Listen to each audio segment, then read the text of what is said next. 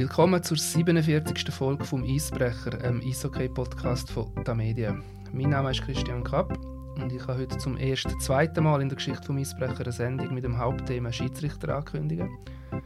Da bei mir in Bern im Studio hockt nämlich Michael Hebeisen, Profi-Schiedsrichter der Schweizer Eishockey-Meisterschaft. Michael, herzlich willkommen und besten Dank, machst du mit beim Eisbrecher. Merci auf einmal, schön da zu sein. Ich muss gerade mit einer wahrscheinlich für dich ein bisschen fiese Frage anfangen, weil heute vor knapp einer Woche war in Kanada ja der U20 WM-Halbfinale. USA-Kanada, wahrscheinlich das Highlight. Geleitet unter anderem von deinem Schweizer Kollegen Michael Scherig. Der Michael Scherig ist eigentlich nur in Kanada, weil du verletzt hast passen müssen. Genau, ist das Spiel ja. der Rato am Bildschirm oder ist es zu viel Wehmut dabei gewesen? Ja, sicher haben wir das, äh, das Spiel angeschaut. Es war ein super Spiel. Gewesen. Vor allem auch das zweite Drittel mit dem Führungswechsel, was es gegeben hat.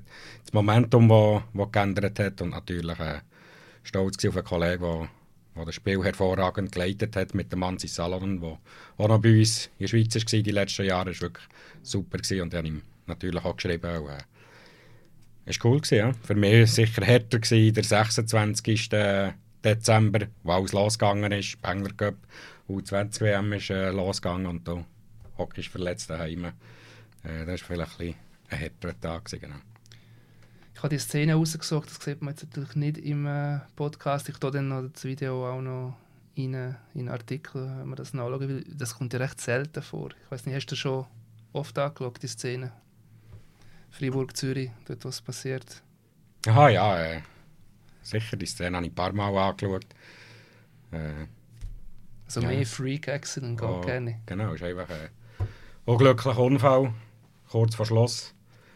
Und äh, auch wenn ein Kollege gefragt was passiert ist, äh, habe ich das Video ihnen natürlich gezeigt. Und äh, es sieht eigentlich im ersten Moment nicht, nicht wahnsinnig schlimm aus, aber ich bin mit dem Schläf blockiert, der Band im Eis, der bleibt hängen.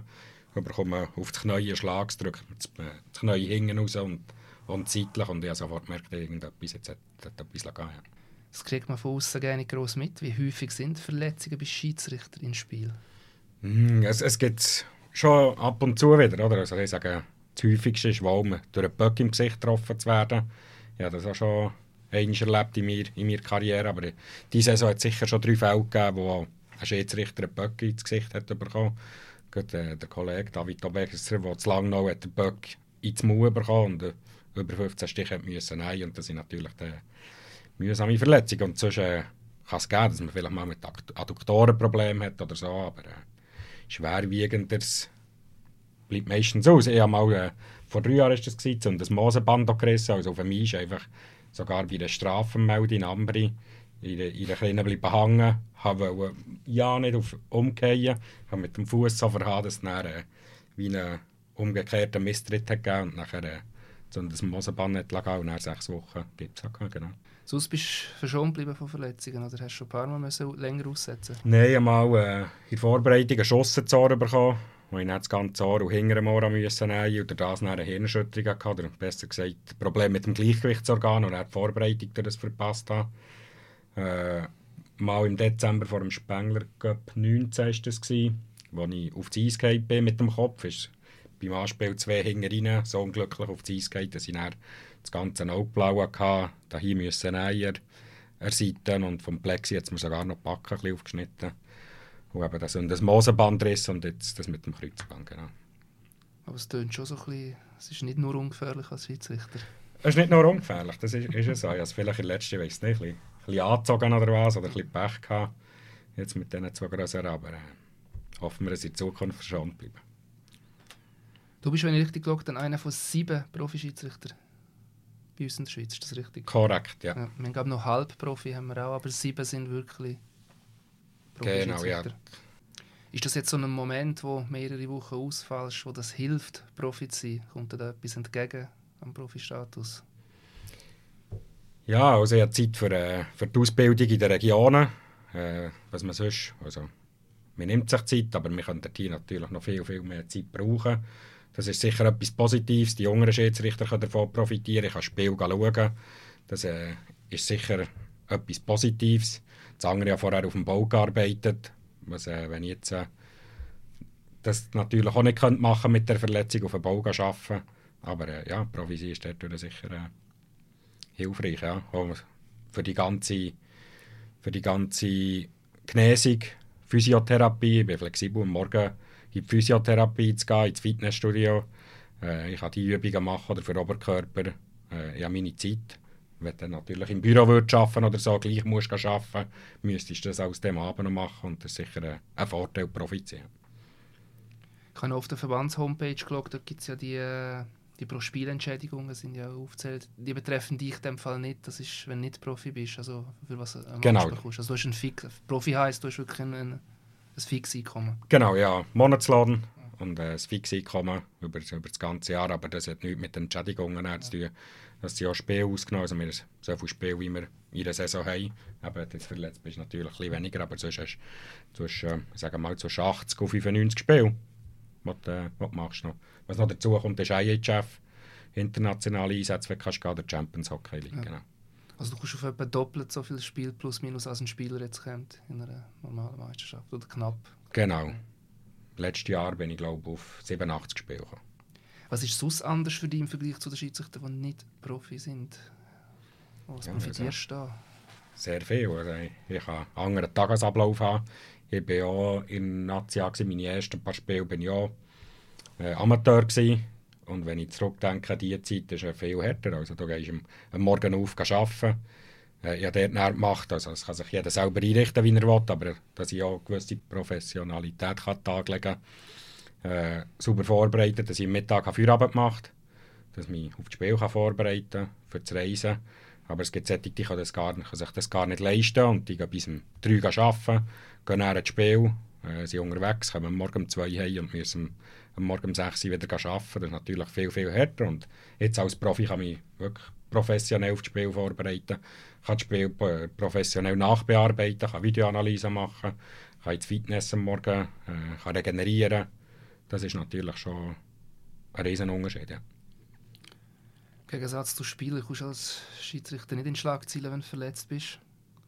Die Schlagzeilen kommt man als Schiedsrichter eigentlich meistens für etwas, wo man nicht will kommen. Bei äh, Entscheid, die zu diskutieren gibt. Ich denke, das zieht sich durch die ganze Schiedsrichterkarriere. Genau, also wenn, äh, wenn du nichts über dich lesest, ist glaube ich das Beste. Das ist positiv. Äh, wenn du etwas über die Zeitung lesest oder so, wenn du in den Schlagzeilen bist, ist es meistens negativ. Äh, ja, das ist äh, ein Teil des Business, der dazugehört. Äh, die Leute über Fehlentscheide diskutieren. Ich denke persönlich, es wird gerne noch wie mehr jede einzelne Szene voneinander genommen. Äh, das kleinste, das kleinste Beistellen, vielleicht äh, falsch ist oder was, wird diskutiert, aber das ist ein Teil des Business. Ist das ein Prozess auch, dass du mit dem zurecht musst kommen, dass du das einfach akzeptierst? Ich denke, vom Anfang an ist das ja wahrscheinlich nicht einfach so. Ich, du sagst ja, das ist halt einfach so. Ich denke, das Ja, das ist, äh, ich denke auch, ein Prozess. Am Anfang hat man vielleicht ein bisschen mehr Mühe als jung, junger Schiedsrichter. Äh, mit Kollegen, die ihm helfen und sagen, hey, schau, tu das gar nicht anschauen. Ich kann mich noch an meine ersten Playoffs erinnern, wo ein Spiel nicht so gut gelaufen ist und leider in den Schlagzeilen war und ich fast, äh, fast Krise habe bekommen. Und dort habe ich dann auch gelernt, dass ich einfach äh, in den Playoffs sicher gar keine Medien lese. Also ich bin dann in den nächsten drei Playoffs einfach in meiner Welt drin. gewesen. Habe weder medial irgendetwas geschaut, noch Social Media. Ich habe meinen Job gemacht, ich habe etwas zu erfüllen gehabt und in diesen Playoffs dann ist es mir auch viel besser gelungen, mich zu fokussieren. Und ich denke, es darf eben als Schiedsrichter auch nicht interessieren, was, was in den Medien steht oder was darüber geredet wird. Das ist wichtig, dass wir das Spiel analysieren, dass wir wissen, äh, was wir richtig haben gemacht und was wir falsch haben gemacht. Äh, ich glaube, die Schiedsrichter oder vielleicht ich persönlich bin sicher auch mein grösster, mein Kritiker selber. Ich bin sehr selbstkritisch, schaue die Spiele an. Und ich denke, wenn ich mit Kollegen oder mit meinen Chefs darüber rede, was richtig war, was falsch war, äh, so lernt man am meisten. Und nur durch, durch das Lesen in den Medien oder noch durch, durch Kommentare oder so, glaube kommt der Schiedsrichter nicht vorwärts, sondern man studiert nachher zu viel, ist nicht fokussiert und nicht bereit für den nächsten Match. Würdest du sagen, der Prozess ist aber abgeschlossen oder geht der für immer? Oder hast du für dich jetzt eigentlich akzeptiert, es ist so, man wird nicht gelobt von draußen, entweder ignoriert oder höchstens kritisiert? Ja, also das, ich denke, das weisst du ja. Am Anfang ist es ein Prozess, das zu lernen. Und dann, du musst dich gerne wieder daran erinnern, wenn du irgendwie äh, darauf angesprochen wirst oder etwas zugeschickt bekommst, musst du dich daran erinnern, hey, tu das auf die Seite, lass das sein. Tu dich auf das Wesentliche fokussieren, das, was du kannst, äh, beeinflussen auf deinen Job. Äh, mach deine Sachen und tu dich nicht ablenken äh, von den Medien oder von, von Leuten, die vielleicht nicht so grosse Ahnung haben. Genau. in einem Match gibt es für dich auch keine Sieg-Niederlage, das ist auch anders für dich. Äh, bejubelt wirst du auch nicht. Was sind gute Momente für einen Schiedsrichter? In einem Spiel oder nach einem Spiel? Ja, wenn nicht über einen Schiedsrichter geredet wird. Also, das lenkt schon. das ist natürlich... Äh, ja, ich, ich, denke, manchmal wird da über die Schiedsrichter über die, also über die Schiedsrichter geredet, weil sie eigentlich einen guten Match hatten, aber es gibt so äh, vielleicht gegen seinen Club äh, eine kleine kontroverse Entscheidung. Und äh, da ist natürlich ein Club nicht zufrieden, aber als Schiedsrichter ist eigentlich äh, nach Reglement oder nach Interpretation, so wie du angewiesen wirst, zu FIFA ist es richtig gemacht. Und dann musst du einfach auch, eben beim ne-, emotionalen Spiel, wenn du die Videoanalyse nicht gemacht hast, kannst du sagen, mal, schau, äh, ich glaube, das ist gut gelungen, wir haben nicht viele Fehler gemacht, äh, wir können zufrieden sein. Das ist dann auch für dich ein gutes Gefühl, zu sagen, ja, schau, es war ein schwieriges Spiel, gewesen, aber ich glaube, wir, wir haben es gut gemacht. Und das ist dann wieder mit Selbstkritik und Ehrlichkeit zu sich selber. Das ist auch ein gutes äh, Gefühl. Und was natürlich Erfolge sind für einen Schiedsrichter, wenn du in den Playoffs gute Bewertungen bekommst, immer weiterkommst oder dann eben Nomination wie letztes Jahr für ein Spiel 7, das entscheidende Spiel bekommst, äh, äh, ist es ein Erfolg, aber gleichzeitig auch natürlich vor dem Spiel hast äh, die Druck, oder du willst natürlich dort nicht scheitern, aber dann, wenn so Spiele abgeschlossen sind, äh, kein, kein grosses Theater oder nicht spielentscheidende Fehler hast gemacht, äh, bist sicher auch ein bisschen stolz und äh, kannst das auch als Erfolg werten. Du hast nicht nur keine Siegniederlage nach Spiel, du hast auch keinen Titel, keinen Pokal nach der Saison. Gibt es da das grosse Ziel als Schiedsrichter, dennoch irgendetwas möchte erreichen, das jetzt eben nichts mit Titeln, Sieg, Niederlage, Pokal zu tun hat? Ja, ich denke, Ziel als Schiedsrichter äh, muss haben. Also, ja, mal ein Ziel, also mal ein Ziel in die National League, also am Anfang kommen wir vielleicht später noch darauf zu, wenn mich jemand gefragt wirst du mal Schiedsrichter, hat ich als 16-, 17-Jähriger gesagt, äh, nie im Leben, aber dann, wenn du mal Schiri bist oder in diesem Business drin, es ist interessant, hast du mal, ja, musst du ein Ziel setzen, am Ort hast du hergekommen, professionell werden, das war das Ziel, äh, National League natürlich, äh, dann kommt das Ziel Playoff zu erreichen. Und jetzt natürlich auch das Ziel von mir ist sicher klar, mal eine U20-WM zu können, was ich, was ich jetzt auch können gehen oder mal eine AWM zu gehen, das ist auch so ein Ziel, das du als Schiedsrichter auch in dir drin hast und musst verfolgen, durch den Sommer her trainieren, dass du dort hierher kommst. Die Spieler träumen ja von NHL, das ist beim Schiri eigentlich nicht realistisch. Ah, ich denke nicht, dass das äh, realistisch ist. Äh, ja, es ist auch, die Frage ist auch, ob man das will oder nicht. Wenn mich jetzt einer würde fragen, willst, willst du in die NHL wechseln? Ich denke, es ist ein ganz anderes Business, was der hier noch strenger ist für die Profi-Schiedsrichter. Die sind 200 Tage unterwegs, die sind Hotel, Eishockey-Arena, wieder Hotel. Äh, bei uns ist es vielleicht ein anders, dass du fast jede Nacht heim kannst oder in den meisten Fällen zur Familie, zu den Kindern. Und äh, das ist natürlich nochmal ein härteres Business, wenn die dann nicht äh, eigentlich dies, das Hotel dein daheim ist. Du hast schon ein bisschen angetönt, die Zeit, wo du entschieden hast, ich möchte Schiedsrichter werden.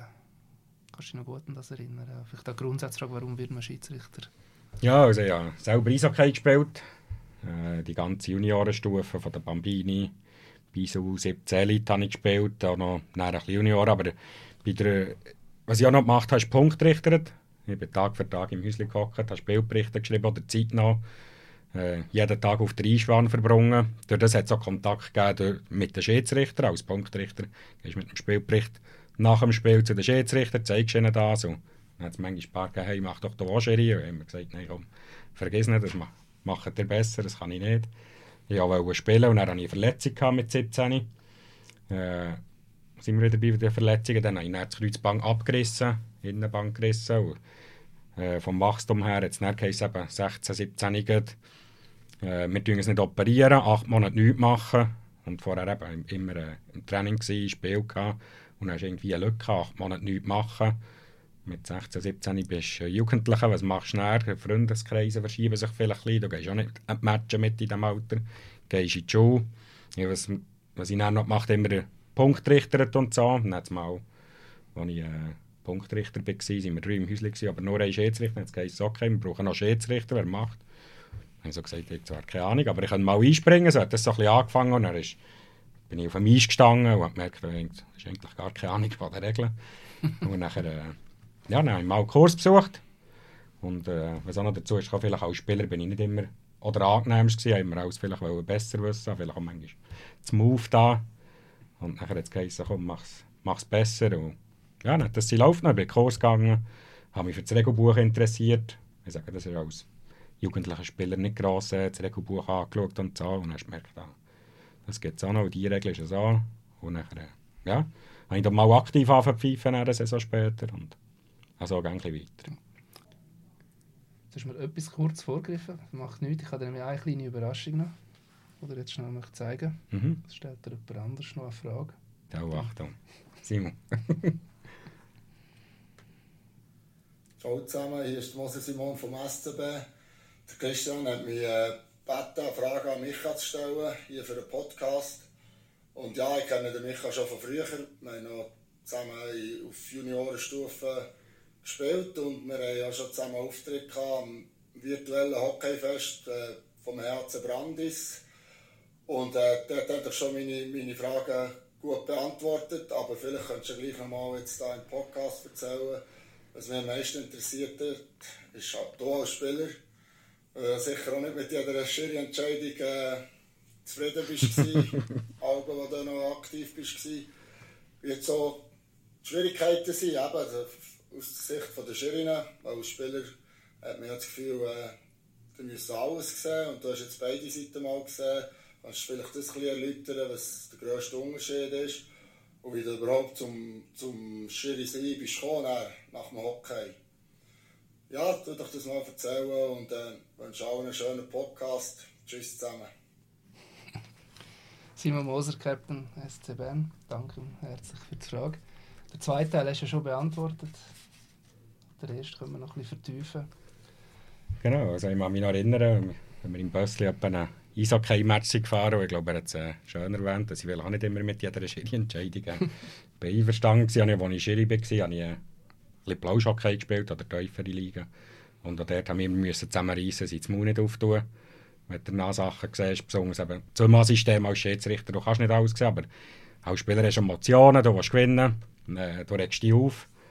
Und äh, ja, du musst dann halt am Schiri mal äußern, was der war. Und, äh, der Unterschied an die Sicht des Schiedsrichter, äh, ja, manchmal verpasst man Sachen, wenn ein Spieler zu mir kommt und, und mir irgendetwas sagt, hey, und dann das, was nicht pfeifen. Und wenn ich dann sage, ja, schau, ich habe es nicht gesehen, sorry, ich sage, die meisten akzeptieren das, klar kann ich das nicht zehnmal im Spiel sagen. Äh, was mehr mühsam ist, dass dann weiter reklamiert wird, wo ich dann mal muss sagen, hey, jetzt ist gut, oder meine Sichtweise erklärt, ich habe es nicht gesehen, oder schau, das ist meine Meinung, ich, ich sehe es von diesem Winkel aus, du siehst es vielleicht von der Spielerbank total aus einem anderen Winkel, du hast vielleicht recht, ich werde es im Video nochmal anschauen, aber jetzt ist gut, spielen wir weiter und äh, ich sage, hier ist Kommunikation wichtig mit den Spielern, dass man es anständig erklärt, dass der Spieler akzeptiert und nicht, dass er dann noch weiter reklamiert oder dann sogar Schlemperling austeilt. Das, ist noch das sind ein bisschen zwei Paar Schuhe. Aber ich verstehe die Spieler, also ich war ein emotionaler Spieler. Gewesen. Ich verstehe das, wenn äh, auf der Bank bist oder im Spielen bist und irgendwie gefault wirst und es wird nicht pfiffen, enger Spielstand, verstehe ich auch, dass mal geflucht wird, äh, reklamiert wird, aber ich glaube auch, als Spieler habe ich nicht verstanden, der Schiedsrichter hat gesagt, hey, jetzt ist gut, wir haben diskutiert, jetzt gehen wir weiter. Wir brauchen da nicht mehr darüber diskutieren, dass man das dann auch akzeptiert. Früher als Spieler ist das vielleicht ihm nicht so bewusst gewesen, aber ich denke, wie der professionelle Spieler, wenn du dann sagst, hey, jetzt ist gut, äh, kann sagen, schau, ist jetzt deine Verwarnung, jetzt ist eine Grenze überschritten, wird das akzeptiert von, von den meisten Spielern. Aber das muss man lernen, Kommunikation, äh, in Spieler hineinversetzen, was sind Emotionen, was ist passiert äh, auch, auch, zu verstehen, ja, wenn der Schiri etwas verpasst hat, äh, dass er vielleicht auch ein bisschen, ein bisschen Dampf ablässt. Aber solange es nicht eigentlich unter die Gürtellinie geht, ist ja das auch verständlich für alle, glaube Es gibt so vereinzelte Spieler, das fällt mir auch immer wieder auf. Es ist glaube nicht einmal unbedingt das Reklamieren. So, Sven Andrighetto fällt mir auf, Christi Domenico permanent am Reden sind. Ja, Wie geht man mit diesen Typen Spieler um? Das ist ja das, Inter also das Interessante im Schiedsrichterjob. Du hast so viele Charaktere auf dem Feld, äh, ist nicht jeder gleich. Du machst dir auch, wenn vielleicht manchmal auf dem Heimweg, wenn ein Spiel war, habe ich das richtig gehandelt oder, oder was könnte ich besser machen, um herzufahren, hey, heute ist dann vielleicht der und der. Äh, die machen Druck bei dir, das ist manchmal auch im Team. Äh, dass sie ein bisschen Druck auf dich ausüben, immer ein bisschen, ein bisschen reden. Aber äh, also ich sicher auch nicht gerne gesehen, wenn einer die ganze Zeit auf ihn einschnarrt und dann muss man Grenzen setzen und sagen, hey, du musst nicht bei jeder Strafe irgendetwas diskutieren. vor allem bei klaren Sachen, also brauche ich glaube nicht ein klares Beistellen zu erklären und das als Schiedsrichter auch zu handeln und abzustellen und vielleicht mal zum Coach gehen und sagen, hey, schau, ich habe nicht gerne, wenn er mir die ganze Zeit nachfragt und mich ausfragt, äh, bitte red mit ihm, sonst äh, muss ich Massnahmen ergreifen. Aber ja, mit jedem Charakter musst du ein anders umgehen, vielleicht ein anders reden. Und äh, ich sage, wenn du es zulässt bei einem Spieler, der immer kommt, kann reden ja, dann kommt er auch immer wieder. Ich denke, es liegt am Schiedsrichter oder am ganzen Schiedsrichter-Team, der hier so ein bisschen äh, zusammen zu arbeiten. Was lassen wir zu, was nicht, was stellen wir ab, wie tun wir es abstellen. Und ich denke, auch hier wieder ist Kommunikation wichtig. Dass vielleicht eben Trainer mit einbeziehst und der Captain mal sagst, hey, äh, dein Nummer 9 oder weiß auch nicht was. Und belästigt mich immer oder hat immer die Tommy, kannst du immer sagen, er soll jetzt bitte ruhig sein, weil äh, ja, wenn, wenn man es dann bei dem erlaubt, dann denkt der andere vom gegnerischen Team, ja, wenn der kann, wieso kann er nicht? Dass du eine Linie hast und das für alle gleich handhaben. Bist du ursprünglich eigentlich zuerst Linienrichter gewesen, also Linesman, oder hast du direkt... Nicht so erfolgreich. Nein, ich war Linienrichter, gewesen, genau. Also, du fährst ja äh, Nachwuchs-Eishockey zu pfeifen, dann Viertliga, Drittliga, Zweitliga, das ist alles Zweimal-System. Dann kommst du mal äh, in die Erste Liga, wenn du noch ein bisschen gut bist. Ich war Linienrichter. Gewesen. Meistens kommst du als Linienrichter mal äh, in die Erste Liga. Es geht, dass, dass die Leute direkt Head werden. Ich denke, jetzt, äh, in den letzten paar Jahren war das mehr der Fall, gewesen, weil es wenig Schiedsrichter hat. Wir brauchen Herden und Leute direkt auf Herden ausbilden. Aber ich war Linienrichter, gewesen, ja. Äh, was bin ich? Sicher fünf Jahre Linienrichter. Gewesen. Erstliga. Erstliga, genau. Und dann bin ja Runner geworden, also Prospect, habe U20 Geli können pfeifen und habe, glaube zwei Swiss, Swiss League Spiele als Linienrichter gemacht. Hier schon immer das gewesen, bin ich der Größte, was man glaube weiss. Und äh, Linienrichter muss eher gross sein, zwei Schienen gehen das Zweimal-System in der ganz tiefen Liga, Viertliga, Drittliga, das ist wirklich ganz etwas anderes. Welche Erinnerungen hast du an die Zeit, wenn du auf diesem Level äh, Schiedsrichter bist und wahrscheinlich mit ganz anderen Sachen auch konfrontiert bist als jetzt? Ja, es ist, äh, das ist der Anfang als Schiedsrichter. Also ich denke, wenn du anfängst mit so U13-Spielen, U15-Spielen, äh, das Wichtigste ist ja, dass die Gielen Eishockey spielen dass das Spiel sicher bleibt, dass du mit diesen mit diesen Jungs redest. Äh, dass du manchmal auch ein bisschen eine Regel erklärst oder so, dass du menschlich bist und nicht jeden rausstellst äh, von diesen 13-, 15-Jährigen im Spiel anpassen. Dann geht es dann mal in die Viertliga, in den Breitensport. Äh, der Tia, du bist zweit auf dem Eisfeld, das ist vielleicht nicht der schnellste, aber gleich, das hat alles gesehen. Das sind erwachsene Leute, der Tia sind auch wieder Charaktere, die vielleicht mehr reklamieren. Äh, das ist mal etwas anderes, aber Aktivliga mit erwachsenen Leuten, der Tia, wie redest du mit denen, äh, was darfst du sagen als Schiri, was nicht. Und dann auch, je höher das geht, vor allem in der Zweitliga, was eigentlich das höchste, das höchste ist im Zweimal-System, ist dann schon etwas vom Schwierigsten, was du kannst. Also Zweimal-System, Zweitliga, viele ehemalige Nationalligaspieler, ist auch, auch schon sehr schnell. Äh, und der Team auf der Höhe zu sein, braucht viel einem Schiedsrichter. Also, du musst Offside schauen, Icing, Strafen gleichzeitig, du bist zwei. Äh, das ist eine grosse Herausforderung. Ja. So unschöne Sachen mit Schiedsrichter hört man ja nicht nur Hockey, auch Fußball häufig, die sind ja dann oft in diesen ganz tiefen Ligen. Ja. Einerseits ja noch die ungeschickteren Spieler, wie gesagt. Dann gibt es auch noch komische Matches und dann hast du die ganz emotionalen, die sich vielleicht völlig nicht im Griff haben. Ja, also da liest man viel. Ja. Beim Fußball, ich glaube nicht, dass ich alleine würde ein Spiel pfeifen danach in der unteren Liga. Du bist alleine, hast niemand dabei, hast einen Schiedsrichter. Und äh, das stellen wir sehr, sehr anspruchsvoll vor, ja, zwischen den zwei Mannschaften alleine etwas durchzusetzen oder wenn du noch einen Fehler machst. Und, äh, ja, in heutiger Zeit, wo manchmal über Gewalt und Zahlen ist, ein Schiedsrichter, macht es ihm schon Angst. Und, äh, darum gibt es vielleicht auch nicht so, nicht so wahnsinnig viele Schiedsrichter oder Leute, die wollen Schiedsrichter machen äh, Im Fußball ist glaube das Problem auch, dass sie wenig Schiedsrichter haben und das ist eigentlich schade. Äh, ob schon ja, ein interessanter Job ist. Toleranz fehlt einfach manchmal auf Entscheiden, jemand entscheidet und so ist es. Und, äh, hat etwas mit Fairplay zu tun, Fehlentscheiden können zu akzeptieren. Ja so ein Horrorerlebnis in dem Sinne hast du aber nie in der Tiefen liegen. Musst du absäckeln äh, zum Auto. Es hat mal ein, äh, ein U17-Spiel war das gewesen, in Alten. Das war ein Zweimal-System. Äh, ein Aufstiegsspiel, Juniorenspiel. Hm, da sind auch Zuschauer sind aufeinander losgegangen. Hat eigentlich zuerst nichts mit dem Spiel zu tun gehabt. Aber der Zuschauer ist dann an die Banden runtergekommen, hat reingeschraubt und dann ist Spieler mit den Stöcken gegen den Zuschauer geschlagen. Und jeder, der eigentlich was, ja, gegen einen Zuschauer schlägt, vom, vom Spielfeld aus gegen raus, ist eine Matchstrafe. Haben wir fünf müssen schicken. Das war dann so, gewesen, war kurz vor Schluss. Gewesen.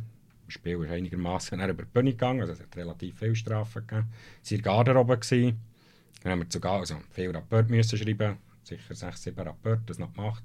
Garderobe-Tür auf da, raus wollen und dann sind schon PEP-Flaschen zu fliegen. Und dann die Tür wieder zu, dann denkt, was ist da los? Und dann sind die aufgebrachten Eltern irgendwie auf das Mal hässlich auf uns. Und der Team dann mit Securitas nach, dem, nach unserem Match war das Swiss League-Spiel und dann sind Securitas von, von, äh, von Auto Team sind uns das Auto hinten zum Hinterausgang, dann haben uns dann zum, zum Auto eskortiert. Das war schon ein Moment, wo ich mir zu denken gegeben ja, bist heim hast gedacht, oh, wieso tun wir das überhaupt an? Das, äh, warum sind jetzt die Eltern hässlich auf uns? Es war ein Juniorenspiel und das ist ja, so in dem, in dem Sinn ein eskaliert. Ja. Und was auch vielleicht auch noch so ein, ein Horrorerlebnis war, mein erster IHF-Einsatz, das ist auch noch, äh, bist nervös, kannst zuerst mal IHF, das war Continental Cup, bin ich dann auf, auf Sofia. Und dort hier Sofia am Flughafen angekommen, ist mir jemand abholen. Und hat mir dann schon im Auto gesagt, ja, heute Abend sei Sofia gegen Istanbul das Spiel.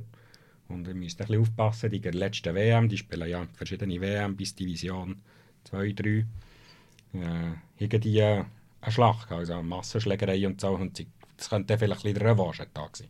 Und das war ein Dreimal-System. Äh, du bist Head. Ich war Head-Schiedsrichter, genau. Und nachher bin ich dort gegangen. Spielvorbereitung, die Linienrichter sind aus Bulgarien dann. Einer knapp Englisch können, der gar nichts. Äh, ja, sie hat das Spiel angefangen und dann schon, schon relativ schnell war klar gewesen, dass wird ein, ein Headspiel, hässliche Stimmung. Äh, bei dann, was bin ich, gewesen, etwa 4,25. Und dann hat es einen Check gegen Kopf in der neutralen Zone. Äh, wirklich eine Wüste, das hatte ich zum Glück gehabt, aber dann aus Racheaktion äh, hat es eine Schlägerei gegeben. Auf ist der Spieler, der am Boden ist, gleich aufgestanden, streckt der andere Spieler mit einem Crosscheck ab. Die haben zum Glück auch gehabt. Und dann, äh, eine Schlägerei hatte ich auch das meiste gehabt, glaube aber von der da ist das Spiel total die nicht spielen Die nur reingeschlagen, nur Fouls gemacht und die Spielstand war irgendwie 9 zu 1. Gewesen. Und das war wirklich ein Headspiel. Gewesen. Am Schluss habe ich 256 Strafminuten ausgesprochen.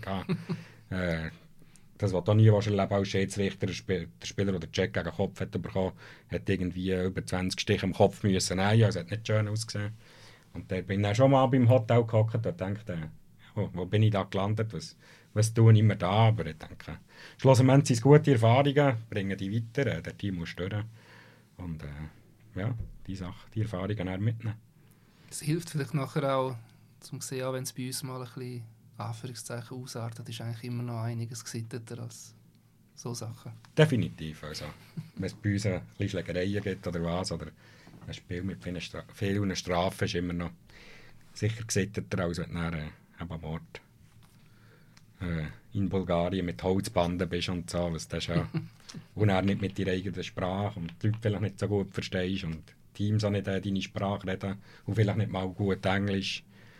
Äh, ist dann schon noch mal ein bisschen tougher, als wenn, wenn du dich gut kannst verständigen Ja, eben, ein weiterer Horror als Schiedsrichter, hast Kollegen, wenn du vor dem Fernsehen hockst, hat es auch eine Situation gegeben, letztes Jahr U18-WM, ein Kollege, ich ihn kennt der Lukas Kohlmüller, der U18 gestürzt ist und ihm dem Spieler eine Pulsschlagader am Handgelenk aufschneidet und nachher äh, siehst wie das Blut rausspritzt und der rausfährt. Äh, ja, dann läuft der kaltere Rücken ab. Und das ist wirklich der Horror, wenn so Sachen passieren. Und er ist, er ist dann notoperiert worden, aber mit ihm Kontakt gehabt. Da bist du dann froh, geht das alles glimpflich auf, auf, auf eine Art um. Aber äh, ja, so Sachen geben zu denken. Und das, das ist wirklich der Horror, wenn es um so Sachen geht, die nie, nie erleben und, und bei niemandem. Ja.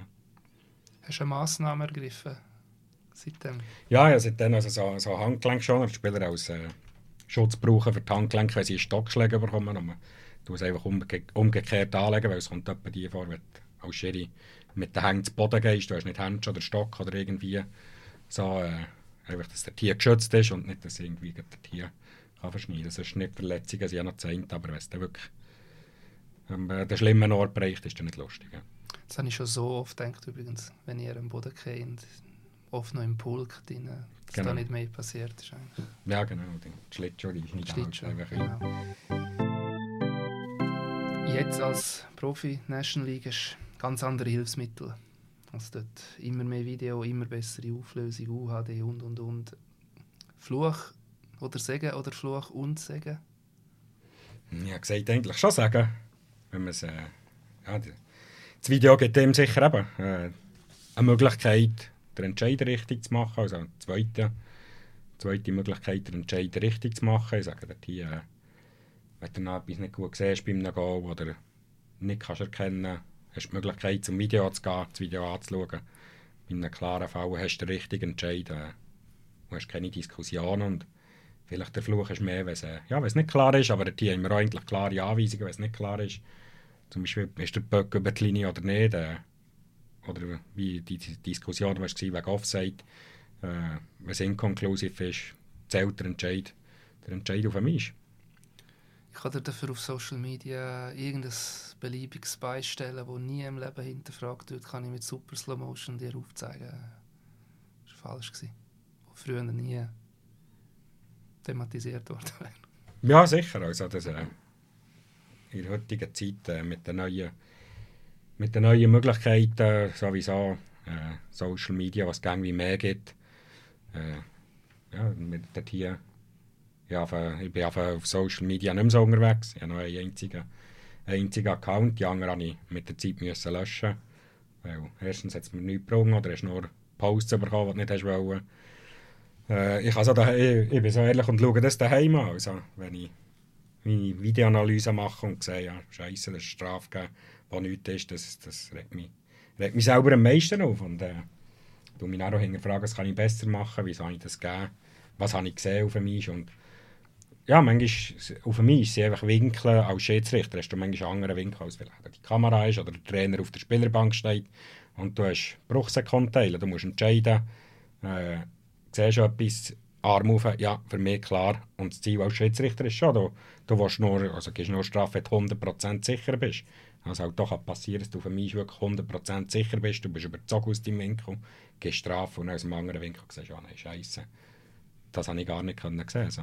Und das, äh, ich denke, das müssen die Leute akzeptieren, dass, äh, oder das bemerken, dass du eben Bruchsekundteile hast, du hast die Winkel, du bist on ice Level und äh, ja, Fehler gehören, auch leider, leider dazu. Aber wenn man heute manchmal das Gefühl hat, Fehler sind nicht mehr erlaubt, oder klar ist das Ziel, keine Fehler zu machen, aber das ist ein Teil des Business.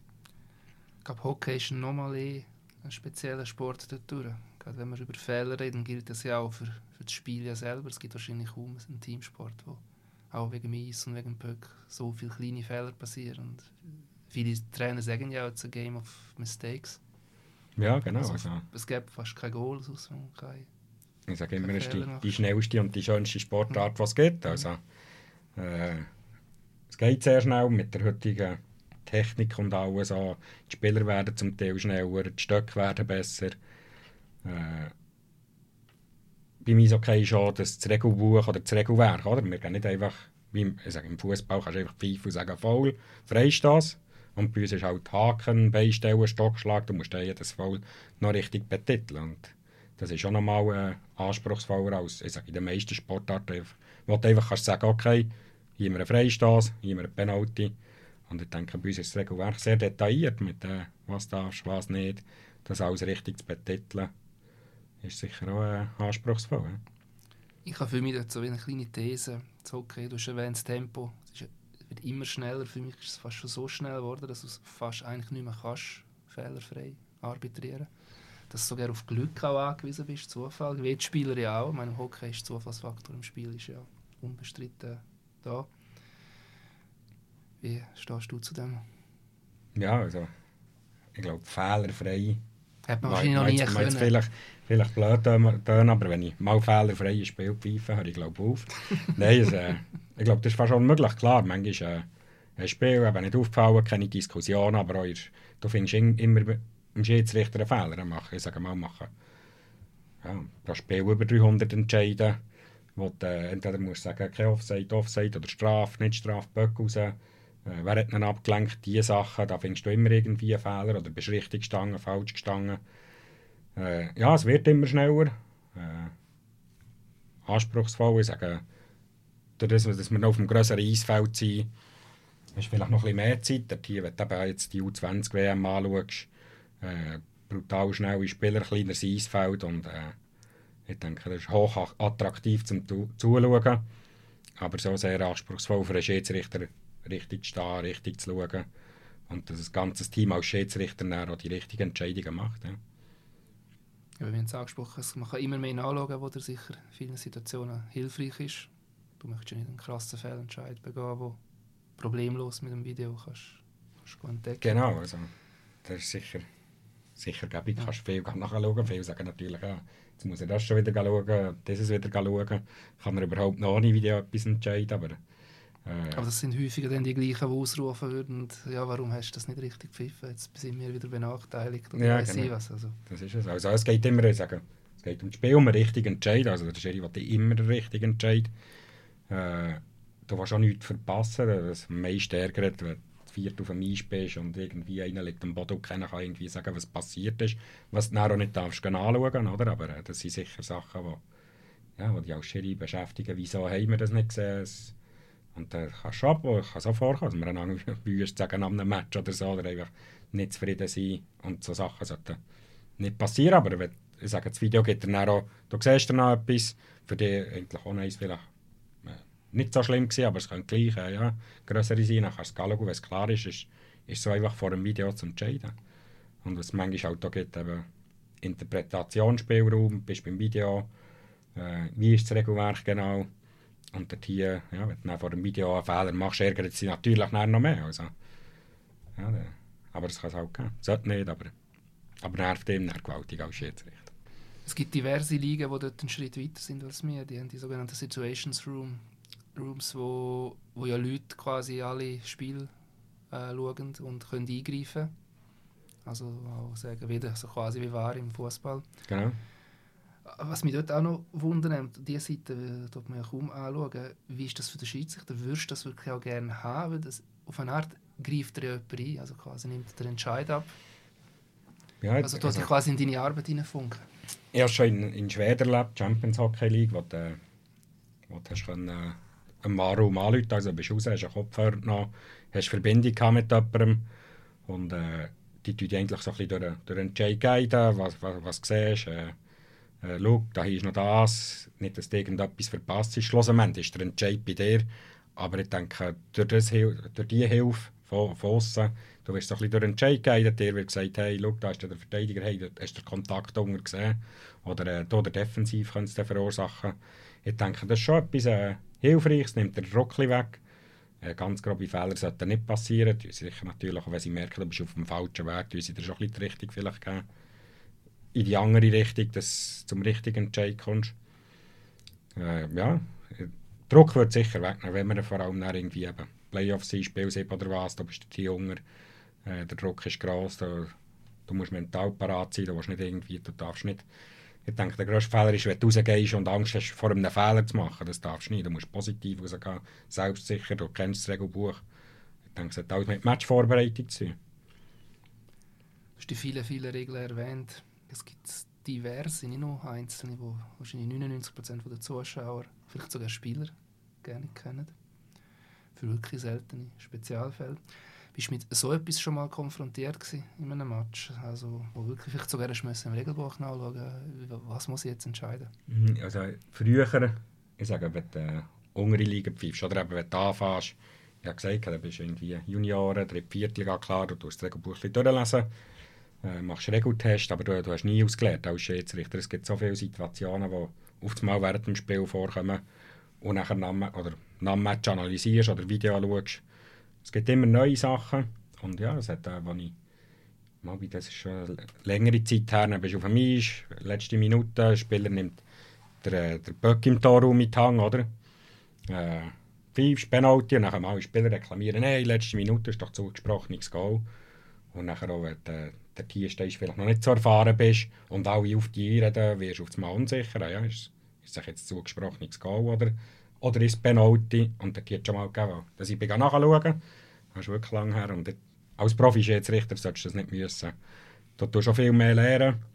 aber in der unteren, unteren Stufe kann es schon vorkommen. Das ist ja noch ein weiterer Aspekt. Gewisse Regeln gelten in den letzten zwei Minuten. Also nicht, nicht aber äh, anders, als wenn es jetzt in Minute 30 passiert. Genau. Das ist ja noch tricky. Genau, oder wenn eben der Goalie vom Feld ist, die letzten zwei Minuten absichtlich das Goal verschieben oder so, oder in einem Breakaway. Äh, sagen, ist immer eine Fleissache, reguläre. Ich glaube, als Profi tust du den ganzen Sommer, jetzt besonders so die Umstellung ist mit einem neuen Regelbuch. Wir sind wirklich äh, wochenlang zusammengehockt, das Zeug voneinander noch Sachen aufgeschrieben. Ist auch nicht immer alles klar im Regelbuch definiert in dem Sinn. Situationen sind da noch nicht drin, aber dann ist noch das Situation Handbook. Und noch dort gibt es manchmal Situationen, die sind gar nicht drin, die du dann abklären aber es ist immer ein, Le ein Lehren, Lehren, auch dranbleiben und ein bisschen Fleissarbeit. Aber ich sage, je sicherer du bist in der Regel, desto besser kannst du auftreten auf dem Eisfeld. Also, das ist etwas vom Wichtigsten für die, dass er einfach in- und auswendig das Zeug kennt. Wir haben Diskussionen erwähnt mit Spielern. Es gibt ja auch mit Trainern. Gerade als Zuschauer kriegst meistens die mit. Früher Chris McSorley, ewige Diskussionen mit Schiedsrichter, Eis Täubeln.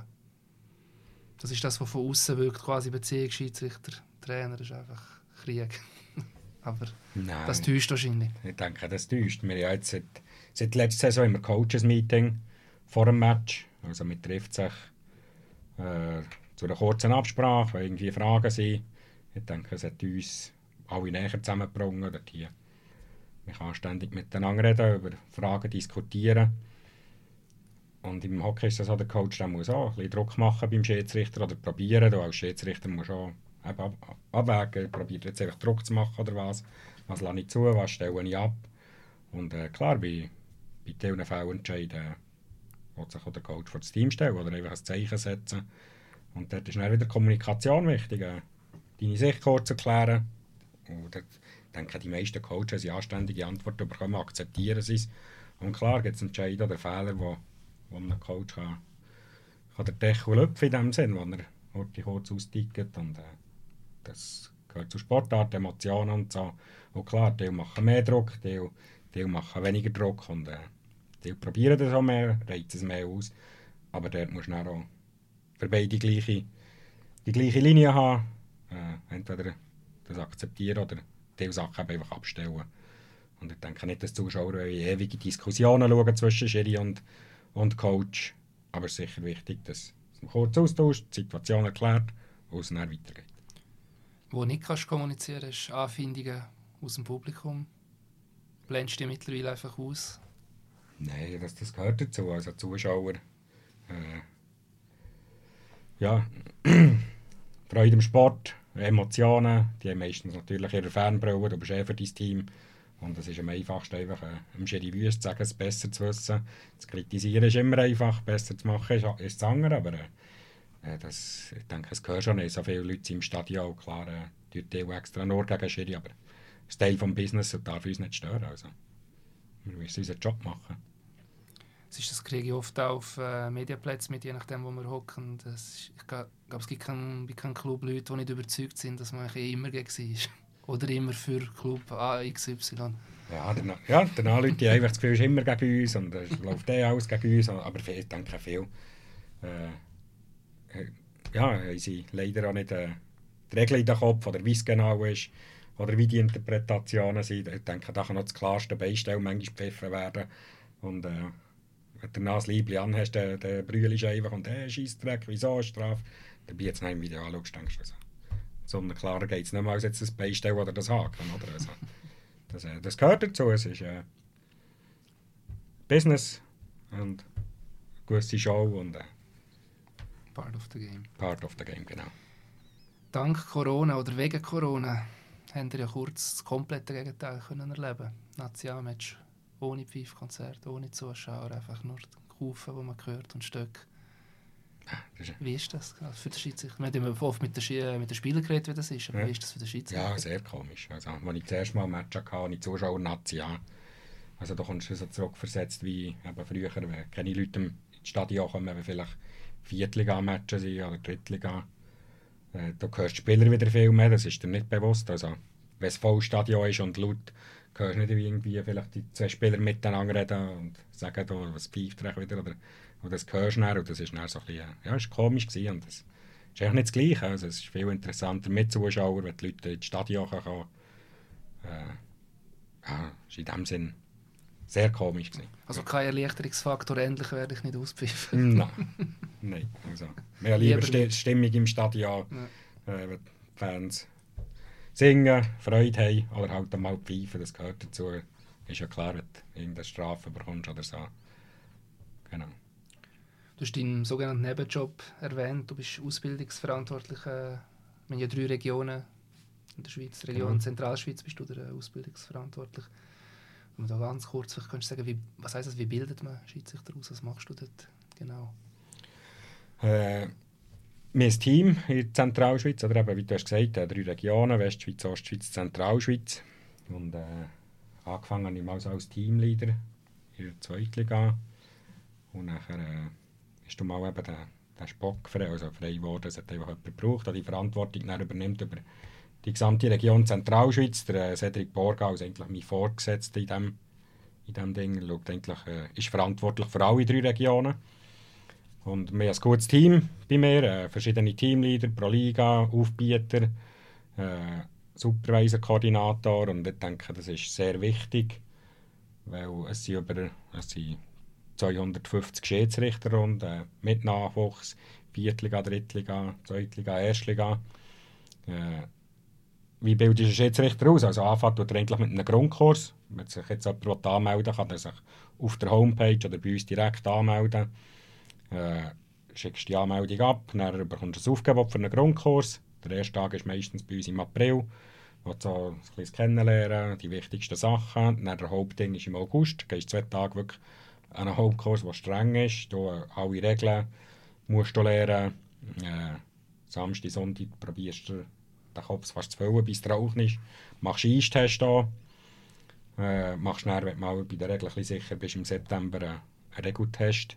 Und nachher im November du noch Grundkurs Tag 4, nochmal so ein bisschen das Feedback von den ersten Spielen, die die Schiedsrichter hatten. Und dann bist du eigentlich für die erste Saison zugelassen. Und nachher im, äh, im darauffolgenden Jahr machst du eigentlich einen Wiederholungskurs. Du hast einen Hauptkurs mit Zwischenkursen.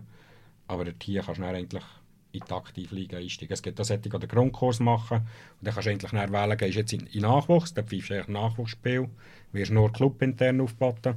Oder kommst du direkt in die Aktivliga und dann fährst du eigentlich in die Viertliga, also Viertliga, Drittliga. Und dann sind die verschiedenen Stufen, wo es dann eben äh, Supervisor hast, dann kann man dich anschauen, je nachdem wie du testen bist, einstesten. Also kannst du dann aufsteigen, wenn du, wenn du besser bist. Also schaffst du da direkt mit jungen Schiedsrichtern zusammen, wo du Tipps gibst? Oder ähm, Genau, wo sind auch. da die Schnittstellen? Äh, eigentlich ist mir also, die Gesamtverantwortung für die Region. Also ich tue nicht mit jedem einzelnen Schiedsrichter oder was, aber nehmen wir jetzt Beispiel Teamleader, der ist jemand zuständig für all die Erstliga-Schiedsrichter. Dort sind mal 30 Schiedsrichter. ist eigentlich erste Ansprechperson, ist der Teamleader für die Schiedsrichter. Aber wenn der Teamleader irgendetwas hat, kommt er zu mir. Äh, das gleiche Zweitliga oder Dritt-, Viertliga.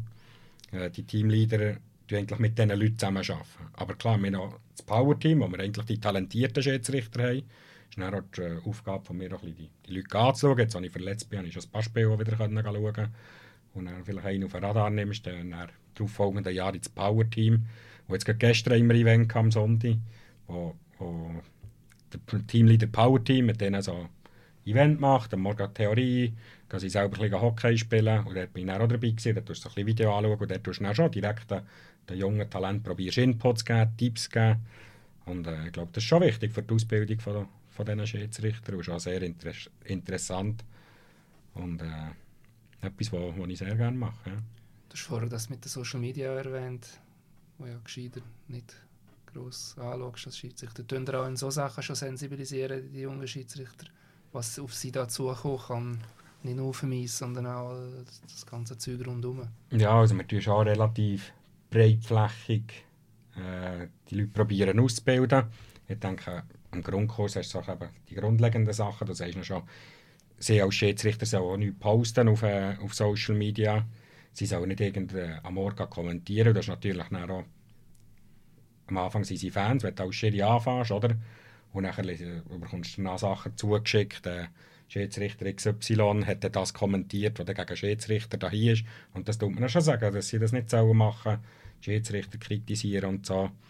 Und ich denke, sie dort noch nicht so Konfrontation, dass sie selber äh, schlecht hergestellt werden oder die Kritik bei ihnen kommt. Das kommt dann so ein bisschen Beherrschung. Aber sicher im Power-Team tun wir wie gestern eben so ein bisschen mentales Training. Äh, wie gehst du dann mit Situationen um? Äh, wenn du eine Situation im Spiel hast, vielleicht verpasst du die, probieren zu liegen, du die vorwärts fokussieren und dann probieren wir dann schon möglichst viel mitzugeben. Auch Social Media, scheißegal jetzt über die, Kommentare oder auch schon in der ersten Zeitung danach Bericht ist über einen Schiedsrichter, wie sie, wie sie mit dem probieren umzugehen.